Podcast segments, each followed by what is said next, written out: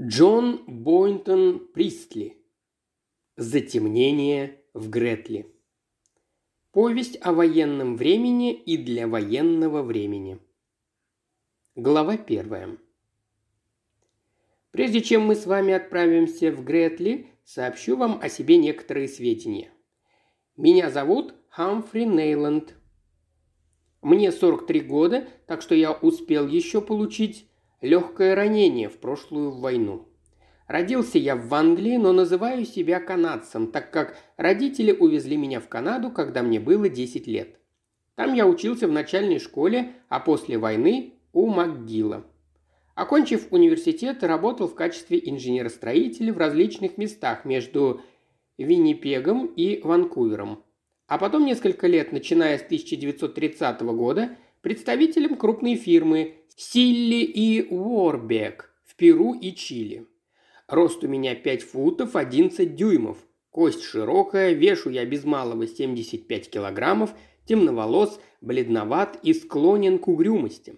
Впрочем, у меня есть причины быть угрюмым.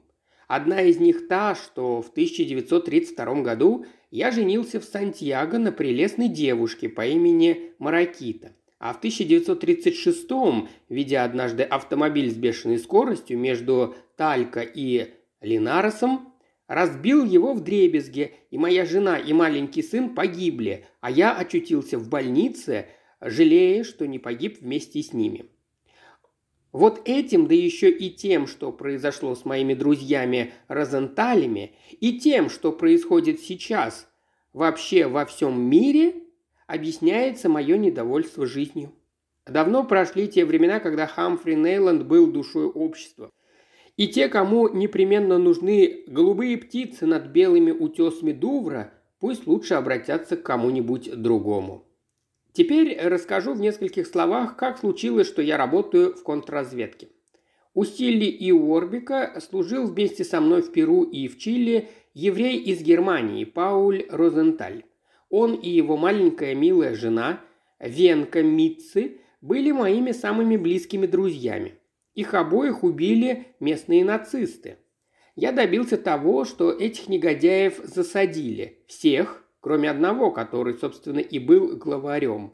Он бежал в Канаду, и я отправился за ним следом. Но в Канаде я потерял его из виду, а тут началась война, и я сразу же уехал в Англию хлопотать о патенте на чин офицера и назначении меня в инженерные войска. Слоняясь без дела по Лондону, в ожидании, когда мое заявление пройдет все нужные инстанции, я случайно встретил того человека, за которым гонялся в Чили и Канаде. Здесь, в Лондоне, он выдавал себя за голландца. Я сообщил о нем куда следует. Меня вызвали к старику Оствику в его отдел, и я неожиданно для себя оказался на время втянутым в работу по борьбе со шпионажем. Военное министерство все еще отказывалось дать мне патент. Теперь я знаю, что об этом постаралась контрразведка. И я согласился взять на себя несколько заданий по розыску шпионов, главным образом с границей. А зимой 1940 года я вернулся в Англию уже постоянным сотрудником отдела. Здесь было очень много работы, и мне все время приходилось разъезжать между Лондоном, Ливерпулем и Глазго. И если вы воображаете, что я проводил вечера в роскошно обставленных квартирах, расставляя сети молодым девицам с наружностью Марлен Дитрих или Хэдди Ламар, то смею вас уверить, вы жестоко ошибаетесь. По правде говоря, мне не очень-то нравилось мое новое занятие, и я часто находил его скучным. Впрочем, теперь я вижу, что в армии скучал бы еще больше. Но я не мог забыть Пауля и Митцы Розенталь. Я видел гиммлеровские методы в действии, и яростная ненависть к нацистам поддерживала меня в долгие периоды напряженной и неприятной работы тому же я не имел сейчас ни малейшей возможности заниматься своим основным делом инженера-строителя – разумным и культурным трудом в разумном и культурном мире. Однако предписание отправиться в Гретли было мне особенно неприятным. Во-первых, я только что упустил случай уехать на Тихоокеанское побережье, по которому давно уже соскучился. Я начинал замечать, что у меня развивается клаустрофобия – результат жизни на этом острове. постоянных томительных разъездов в битком набитых поездах, одних и тех же разговоров, которые приходилось слышать всюду, и душившего меня мрака затемненных городов. Я жаждал привычного простора и света, но в нашем отделе стало теперь правилом посылать людей на работу в те места, где они никогда раньше не бывали. Я должен был ехать в Гретли, именно потому, что я не знал Гретли, и в Гретли не знали меня. Предполагалось, что при таких условиях легче выдать себя за кого угодно, не прибегая слишком часто к лжи, и что для дела полезнее непредубежденный ум и глаз нового человека. О Гретли мне было известно только то, что это промышленный город северной части Средней Англии, в котором до войны было около 40 тысяч жителей, что оттуда к немцам просачиваются важные сведения – и что наряду с обычной пятой колонной там орудуют и два-три настоящих нацистских агента. В таком месте, как Гретли, успешно работающая шпионская организация представляет большую опасность, так как здесь находится электрическая компания Чартерса, а у самого въезда в город выстроен громадный авиационный завод Белтон Смита, выпускающий в настоящее время новые модификации самолетов «Циклон». Кроме того, неподалеку от завода стоят несколько эскадрилей тяжелых бомбардировщиков. В Гретли человек, умеющий распорядиться собранными им сведениями, может быть весьма и весьма полезен державам оси, если он будет слушать и смотреть в оба. Я знал, что военно-разведывательное управление и особый отдел имеют в Гретли сотрудников, которые ведут там обычную повседневную работу – но последние донесения свидетельствовали о том, что Гретли или его окрестности являются сейчас одним из штабов нацистских агентов, чем-то вроде небольшого шпионского центра. Меня, конечно, ознакомили с этими донесениями, и они показались мне достаточно убедительными, но толку от этого было мало. В сущности, все сводилось к тому, что где-то есть сток сена, а в нем иголки, и нужно их отыскать. Так я и сказал старику, Оствику перед отъездом из Лондона. Это верно, но знаете, что я вам скажу, Нейланд? Вы, конечно, далеко не гений. Оствик ухмыльнулся, показав свои желтые зубы. Но человек напористый и удачливый. В нашем деле очень много значит удача, а вам до сих пор везло. Если бы мне действительно везло, я бы сейчас был на пути к Тихоокеанскому побережью, а не отправлялся в какой-то паршивый Гретли», – возразил я. Оствик снабдил меня рекомендательным письмом к директору завода Чартерса. Письмо было написано как надо, и, само собой разумеется, в нем ни словом не упоминалось о контрразведке. Оно также не касалось вопроса о том, что, собственно, делать инженеру-строителю на большом электрическом заводе, но оно должно было помочь мне выиграть время – мне велено было представить его вскоре по приезде в Гретли, и, если директор склонен будет принять меня на службу, что маловероятно, потребовать несуразно высокий оклад и поставить неприемлемые условия, чтобы мне долго пришлось ждать, пока правление примет какое-нибудь решение. Это было в январе 1942 года – и вы, конечно, помните, какая тогда стояла погода, и какие вести приходили с фронта, и какова была жизнь вообще. Итак, вы легко можете себе представить, что когда я ввалился в вагон поезда, шедшего из Сент-Пенкерса в Гретли, настроение у меня было кислое, как уксус. Я ехал в первом классе, и скоро все остальные пять мест в моем купе оказались занятыми. Напротив меня, в самом дальнем углу, расположилась красивая дама с длинной, стройной шеей в дорогих меховых сапожках и перчатках. У нее было с собой такое количество шерстяных одеял, как будто она отправлялась на лабрадор. Рядом с нею сидел розовощекий пожилой джентльмен, который, вероятно, состоял в нескольких местах членом правления и со спокойной совестью помогал тормозить оборонную работу. Место с краю у прохода занимал командир авиаотряда погруженный в чтение шестипенсового боевика. Против него на моей скамье сидел армейский офицер с усами, которые у него, как у многих наших воинов, казались накладными. Может быть, это отращиваемые по приказу лихие усы? Дурной признак? Боюсь, что так. Офицер усердно изучал вечернюю газету. Между ним и мной сидел смуглый толстяк, очевидно выставивший на показ все свои бриллианты и благоухавший так, будто он только что вышел из парикмахерской. Он мог быть членом какого-нибудь иностранного правительства или английским кинорежиссером. В вагоне царил леденящий холод, и все топли ногами и терли себе руки, чтобы согреться. Наконец наш поезд двинулся в холодный сумрак. Прошел час или около того, и за это время никто не вымолвил ни слова. Шторы были опущены, и в тусклом свете верхних лампочек все лица казались болезненными и таинственными. Дама сидела с закрытыми глазами, но, по-видимому, не спала. Я тоже закрыл глаза, но уснуть не мог. Краснощекий пожилой пассажир затеял разговор с остальными тремя. Хотя его никто не просил об этом, он стал повторять им все, что говорили военные обозреватели и дикторы BBC. Во всех его рассуждениях было так мало смысла, что лучше бы он рассказал им сказку о трех медведях. Епошкам ни за что не взять Сингапур. Туда уже посланы мощные подкрепления. Американский флот готовится сделать что-то из ряда вон выходящее и прочее в таком же духе. Оба военных вежливо слушали. Мой сосед, стриженный ассирийский царь, явно был настроен скептически, но у него, очевидно, хватило ума сообразить, что ему, приезжему иностранцу, не следует опровергать все эти басни. Слушал и я, как постоянно слушаю все, что говорится вокруг. Ведь не знаешь, где и когда удастся выудить что-нибудь полезное для дела. А на этот раз, видит Бог, мне, несомненно, необходимо было собрать как можно больше сведений, прежде чем взяться за это дело в Гретле.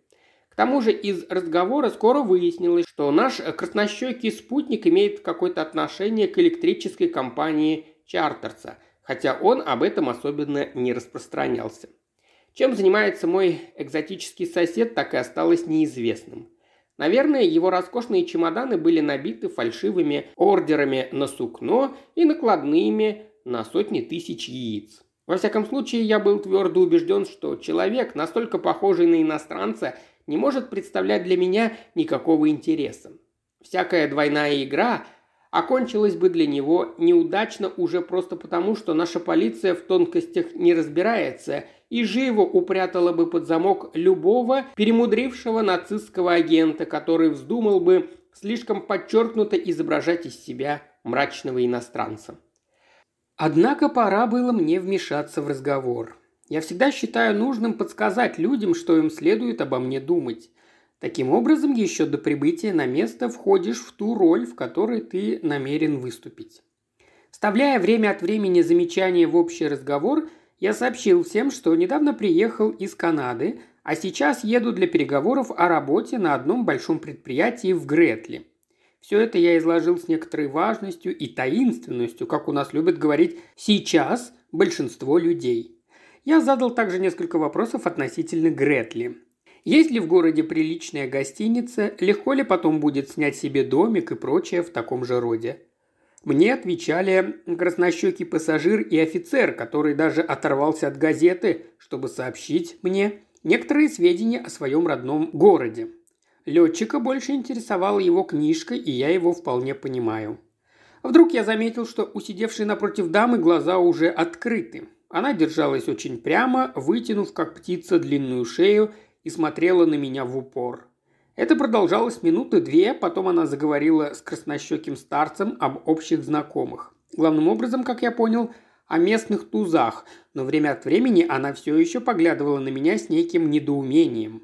К концу второго часа оба пожилых пассажира стали клевать носом, а молодые офицеры углубились в чтение. Меня тоже начинала одолевать дремота, как вдруг дама с длинной шеей широко раскрыла глаза, улыбнулась и, наклонясь вперед, сказала тихо. Вы, кажется, говорили, что недавно приехали из Канады. Да, отвечал я, а что?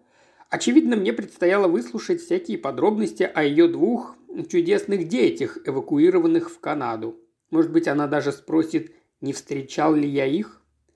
«Дело в том», — сказала она еще тише, — «что я случайно видела вас с полгода тому назад во французском ресторане центральной гостиницы в Глазго. Вы обедали с человеком, который мне немного знаком.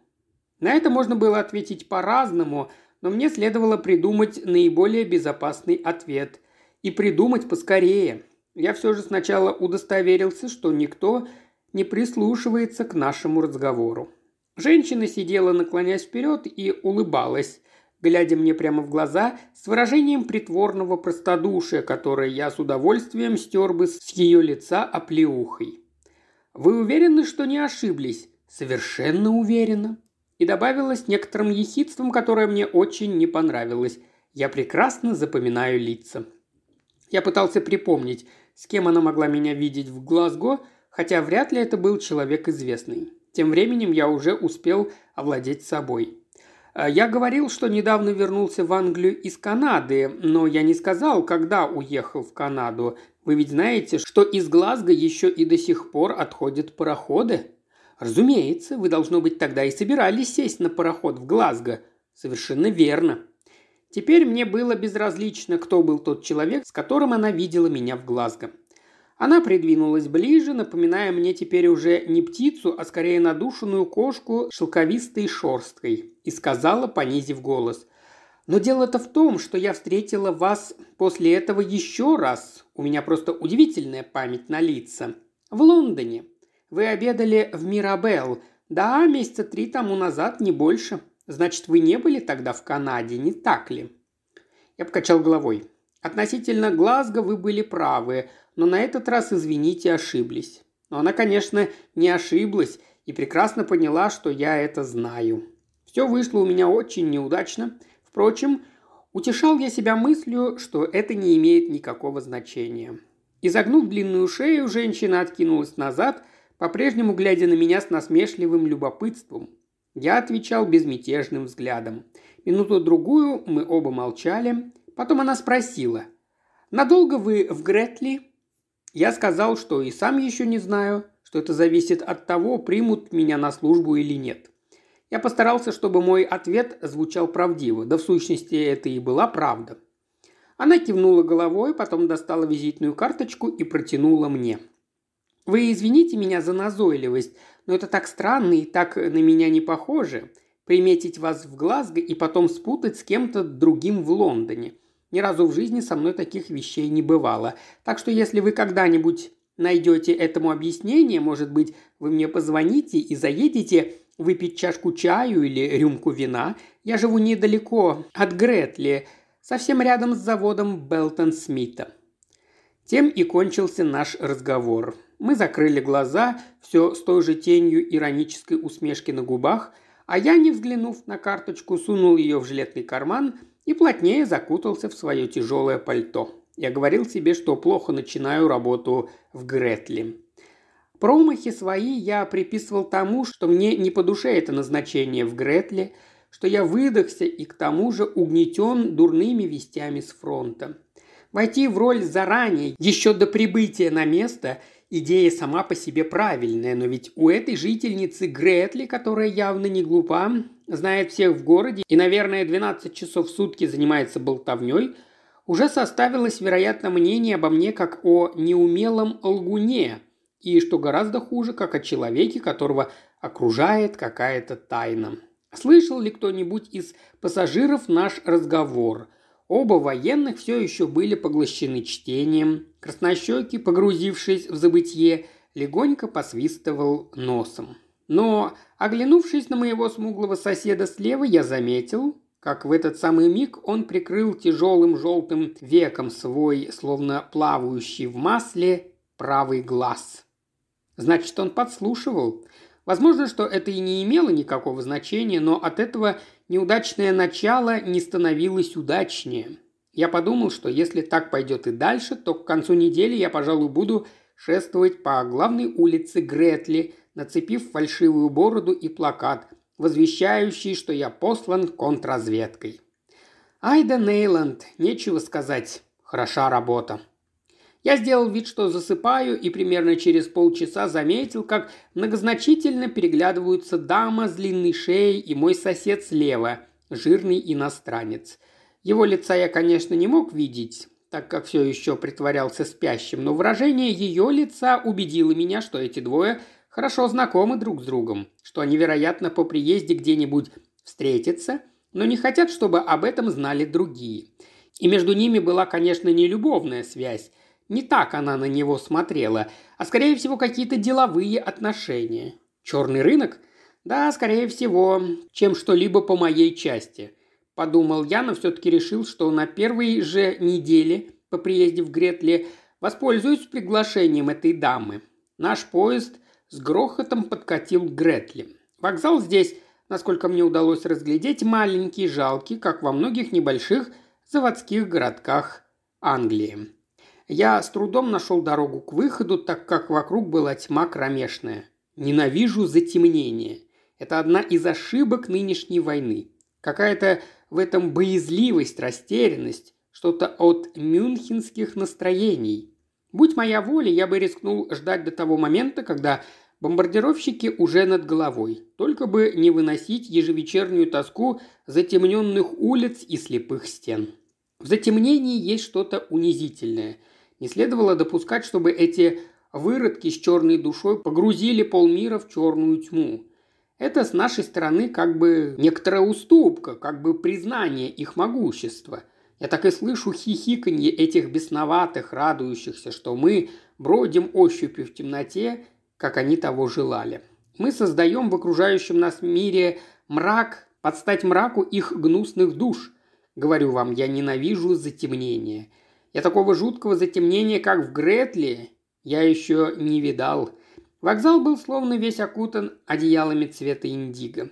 Выйдя на привокзальную площадь, вы проваливались куда-то в невидимую бездну.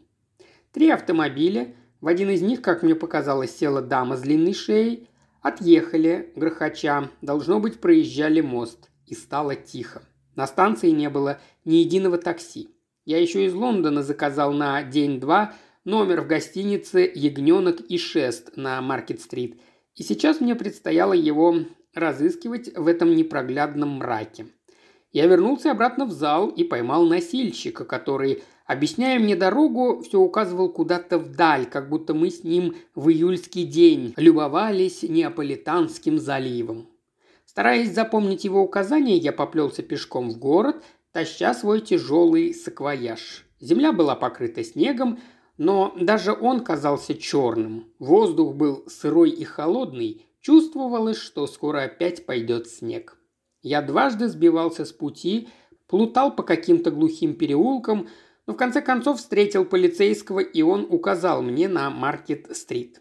Мы не всегда отдаем себе ясный отчет в том, что такое нынешняя война. В сущности, мы большей частью увиливаем от великой и страшной правды о ней – и попросту стараемся как-то приноровиться к связанным с нею неудобствам и лишениям.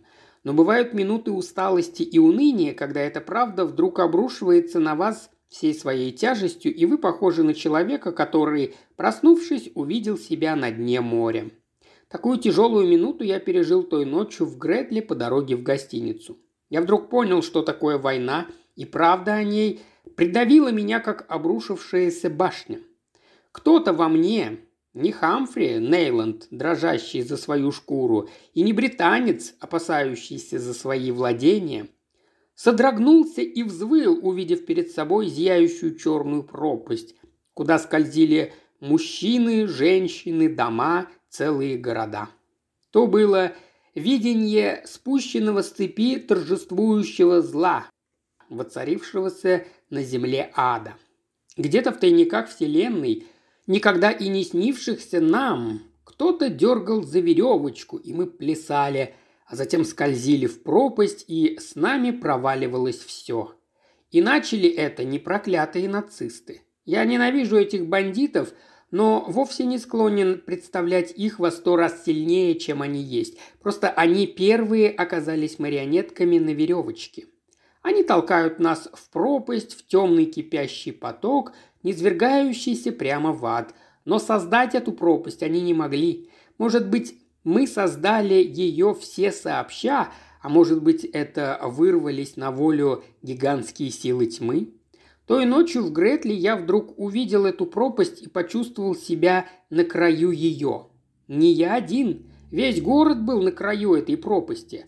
а в нем какие-то несколько человек, как знать, может быть, и тот, с которым я столкнулся на углу, изо всех сил старались спихнуть всех нас вниз. Здесь, за черной завесой затемнения, где-то укрывалось зло. Но где? Мне предстояло узнать это. Уважаемый слушатель, ты прослушал ознакомительный фрагмент аудиокниги. Желаешь продолжить слушать аудиокнигу?